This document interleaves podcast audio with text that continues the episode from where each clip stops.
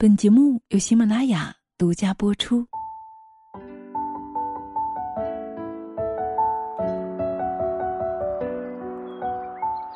Hello，亲爱的们，大家好，欢迎来到妈咪多养，我是清新。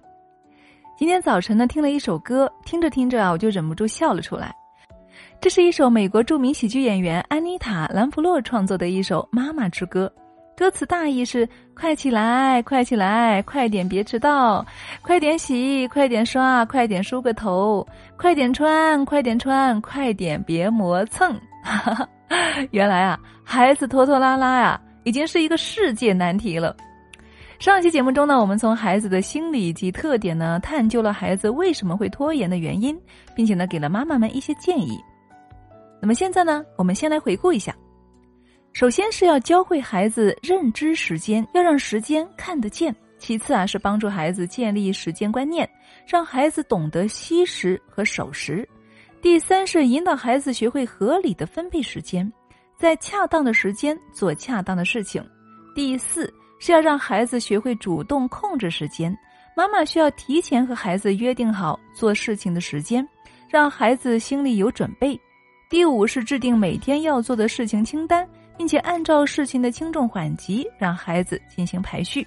最后是要让孩子学会预估完成这些事情需要的时间。其实呢，这些方法最主要的核心呢，就是要帮助孩子从小树立良好的时间观念。那么今天呢，我们继续来分享我国知名青少年教育研究者周淑宇老师的《孩子不会管理时间，妈妈怎么办》的下半部分。孩子在学习时拖拉磨蹭，妈妈们该怎么办呢？我们还是要先来探究一下，到底是什么原因造成了孩子学习时的拖拉呢？第一是孩子本身的性格所致。人的性格是有区分的，有些孩子呢性格会急一些，而有些孩子呢性格会慢一点。急性子的孩子拖拉的概率会低一些，而慢性子的孩子呢做事情本身会慢一些。如果在小的时候放任不管，就会形成拖拉的坏习惯。第二是孩子对事情的态度所致。当孩子面对讨厌又不得不做的事情呢，或者是做事情不顺利的时候，孩子容易倾向于拖拉。还有一种呢，当孩子做事情太顺利时，也容易产生拖拉。他们会觉得这件事情太容易，就会放松，做事情啊就不那么认真，而变得拖拉了。第三是家长们用力过度所致。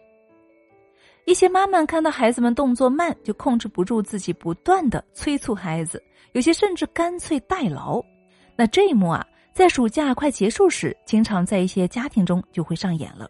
孩子们假期玩的开心，直到快开学了，作业还一直拖着没写，眼看着呀要开学了，着急的哭哭啼啼的，心软的父母只好熬夜帮助他们完成。代劳是最容易促使孩子拖拉的原因了。会给孩子错觉，就是自己拖拉没有完成的事情，总会有妈妈帮着收拾烂摊子。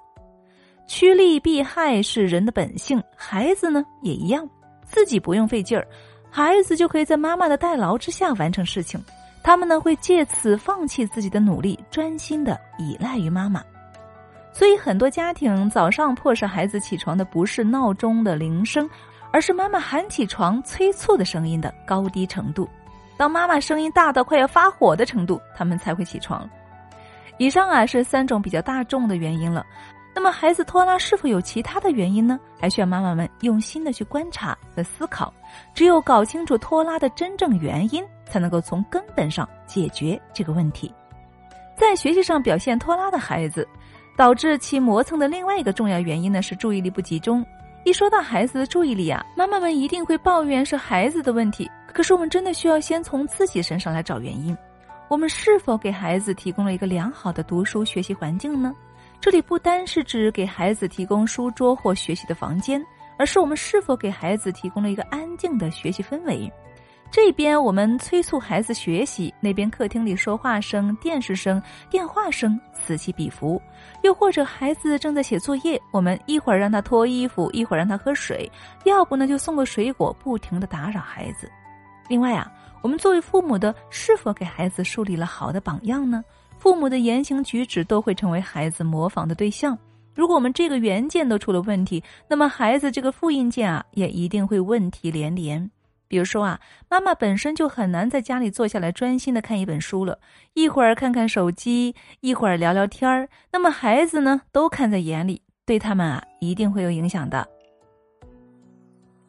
还有的妈妈呢，会不停的监视孩子，只要感觉孩子一有不专心，就立刻的打断孩子，你要集中注意力，人家学习好就是因为学习专注。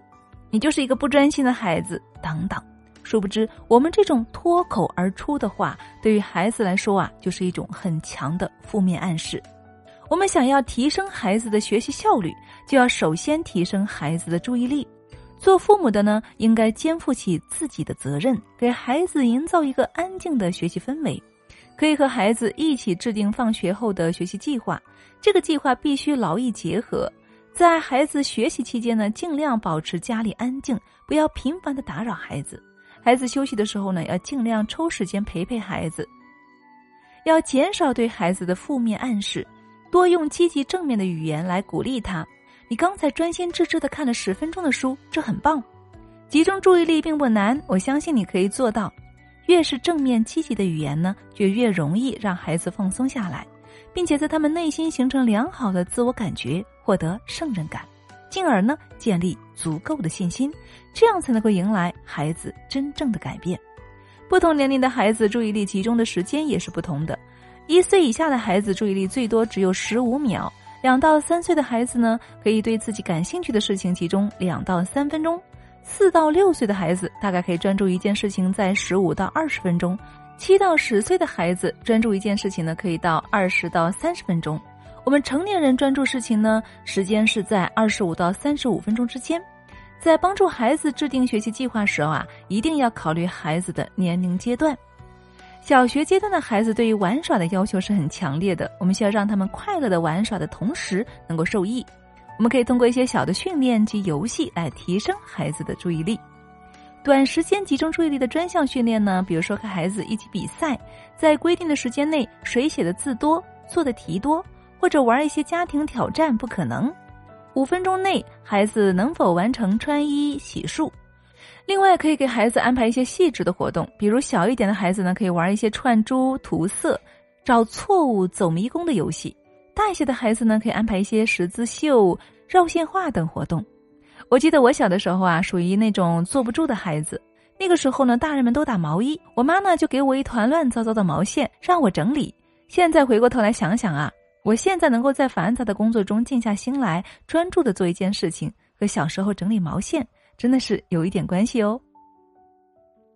那么还可以让孩子做一些手工操作，或者是一些科学小实验。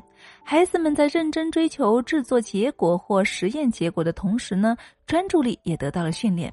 比如折纸、编织、拼图、软陶、多米诺骨牌等一些动手小游戏，都可以锻炼孩子动手能力和专注力。还有一些专业的替代专注力的训练方法，比如舒尔特方格训练。在一张方形卡片上画上二十五个一厘米乘一厘米的方格，在任意格子内填写一到二十五个阿拉伯数字。训练的时候要求孩子按照一到二十五的数字顺序，一边指出数字位置，一边读出声。我们在一旁记录孩子读完这些数字所用的时间，这样可以激励孩子不断的挑战自己的成绩。舒尔特方格训练呢，是一种世界范围内最简单、最有效的。也是最科学的专注力训练方法之一，并且适合于培养孩子的专注力。有机构做过实验，以七到十二岁年龄组为例，完成时间达到二十六秒以内，孩子的短期专注力很高，其学习成绩也相对较好。四十二秒左右属于正常水平。经过每天五分钟训练的孩子呢，坚持一个月左右，其注意力啊会有明显的改善。这个训练方式的原理很简单，寻找目标数字时需要注意力高度集中，反复练习强化这一短暂的高强度集中过程，孩子们大脑的注意力集中功能就会得到巩固，从而提升专注力。当然，我们还可以做一些升级版，比如可以将孩子熟悉的诗歌单词打乱顺序，也可以加入一些不相关的字作为干扰项，然后让孩子去寻找正确的顺序。不仅孩子可以做，大人们也可以通过这个舒尔特方格来训练自己的专注力。为了大家更方便的训练呢，我们妈咪多养准备了一些训练用的方格资料，免费提供给大家。关注我们的公众号“妈咪多养”，回复“专注力”就可以得到我们的免费材料喽。或者添加我们的客服微信号四零二二零五二六幺。这个训练啊，看起来简单，但是贵在坚持。一个人坚持做一件事情是很难的，但是一群人坚持做一件事情啊，就会产生群体效应。我们也在筹备公益的二十一天专注力训练打卡营。除了打卡之外啊，这里还有专业的儿童心理健康指导导师，在养育的路上给妈妈们专业的支持。这里呢，也是妈妈们交流养育心得的平台。养育是一场修行，但也是需要科学的方式。一点点小的方法改变，可能会换来孩子一生的受益。好了，亲人们，那么这本书呢，就为大家分享完了。我是青青，这里是妈咪多养，感谢你的聆听，我们下期再见。